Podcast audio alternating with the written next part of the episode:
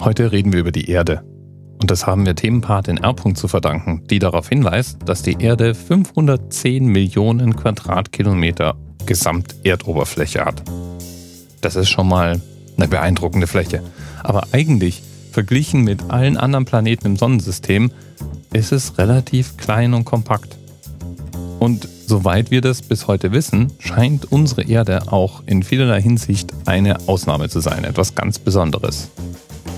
Nicht nur wegen dem Leben, das es hier auf diesem Planeten gibt, sondern auch wegen ganz vielen anderen Eigenschaften. Zum Beispiel, dass es einen flüssigen Wasserkreislauf gibt, dass es einigermaßen gemäßigte Temperaturen gibt, dass es nicht nur die Erdanziehung, sondern auch noch ein starkes Magnetfeld gibt, dass die Erde genau diese Balance hinbekommt, die es braucht, damit wir unsere Gashülle halten können.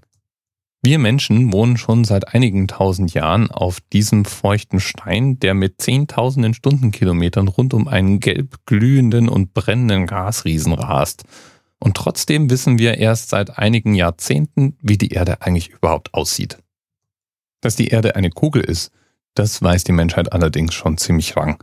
Da wird zwar immer wieder mal behauptet, im Mittelalter wäre man von einer Scheibe ausgegangen, stimmt so nicht ganz. Stimmt auch umgekehrt nicht, dass heutzutage alle glauben, dass sie eine Kugel wäre. Es gibt die sogenannte Flat Earther Bewegung, die wirklich davon ausgeht, dass wir auf einer Scheibe leben. Aber das verdient mal eine eigene Episode anerzählt zu irgendeinem anderen Anlass. Aber an der Stelle kann man mal darauf hinweisen, dass die Erde tatsächlich keine richtige Kugel ist. Sie ist rund um den Äquator etwas weiter als an den Polen. Und das liegt einfach an der Eigendrehung. Sie ist ein sogenannter Ellipsoid und das entsteht durch die Fliehkraft. Sie ist also an dem Pol ein bisschen gequetscht und am Äquator ein bisschen breiter. Und diese Eigendrehung, die nehmen wir ja gar nicht bewusst wahr. Also wir sehen natürlich, wenn die Sonne auf und unter geht, aber wir rasen ja buchstäblich auf einer sich drehenden Kugel durchs Weltall. Und das würde bedeuten, wenn man am Äquator steht, bewegen wir uns mit ungefähr 1600 Stundenkilometer, während man am Pol sich ja eigentlich nur um sich selber dreht, deutlich weniger. Aber das ist gar nichts verglichen mit der schon erwähnten Geschwindigkeit, mit der wir um die Sonne kreisen. 108.000 Stundenkilometer. Das ist in etwa die Geschwindigkeit, mit der wir uns auf unserer Umlaufbahn bewegen. Wir drehen uns also mit bis zu 1000 Stundenkilometern auf unserem Planeten. Wir rasen mit 108.000 Stundenkilometer um die Sonne und dann rauschen wir mit dem gesamten Sonnensystem auch noch durch die Eigendrehung unserer eigenen Galaxis der Milchstraße. Die dreht sich noch in dem Galaxienhaufen, zu dem sie gehört. Und dieser Galaxienhaufen, der bewegt sich in Gesamtheit vom Urknall weg. Da kann einem schon schwindlig werden, wenn man drüber nachdenkt. Wenn du jetzt zum Beispiel diesen Anerzählt hörst, dann bist du schon Hunderttausende, wenn nicht Millionen Kilometer von dem Ort entfernt, an dem ich ihn aufgenommen habe. Und das ganz egal, ob du in der Nachbarschaft oder auf der anderen Seite der Erde wohnst. So wie wir es auf der Erde auch alles mögliche andere in Bewegung. Alles, was es an Gestein und Material gibt, wird über mehrere Hunderttausende bis Millionen Jahre immer wieder recycelt. Unsere Kontinente bewegen sich auf einem See von flüssigem Gestein und bewegen sich immer wieder in diesen See hinein oder gehen aus ihm hervor.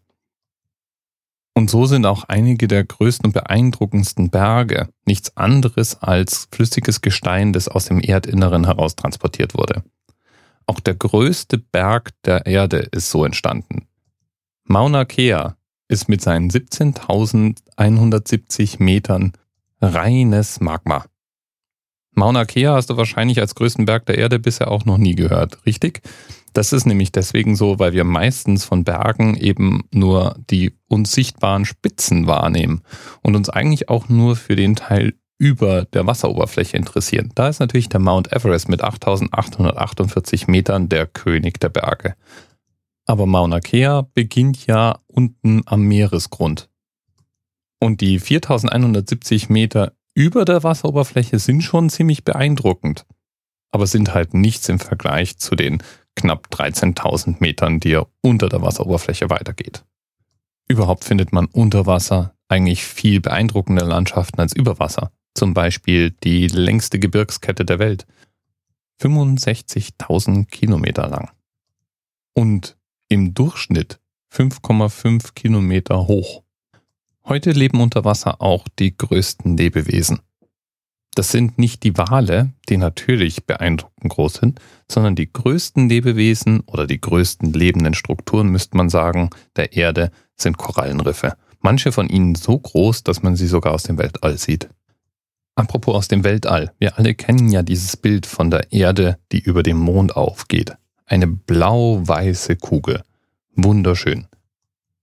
Das hat früher, so vermuten Wissenschaftler, anders ausgesehen.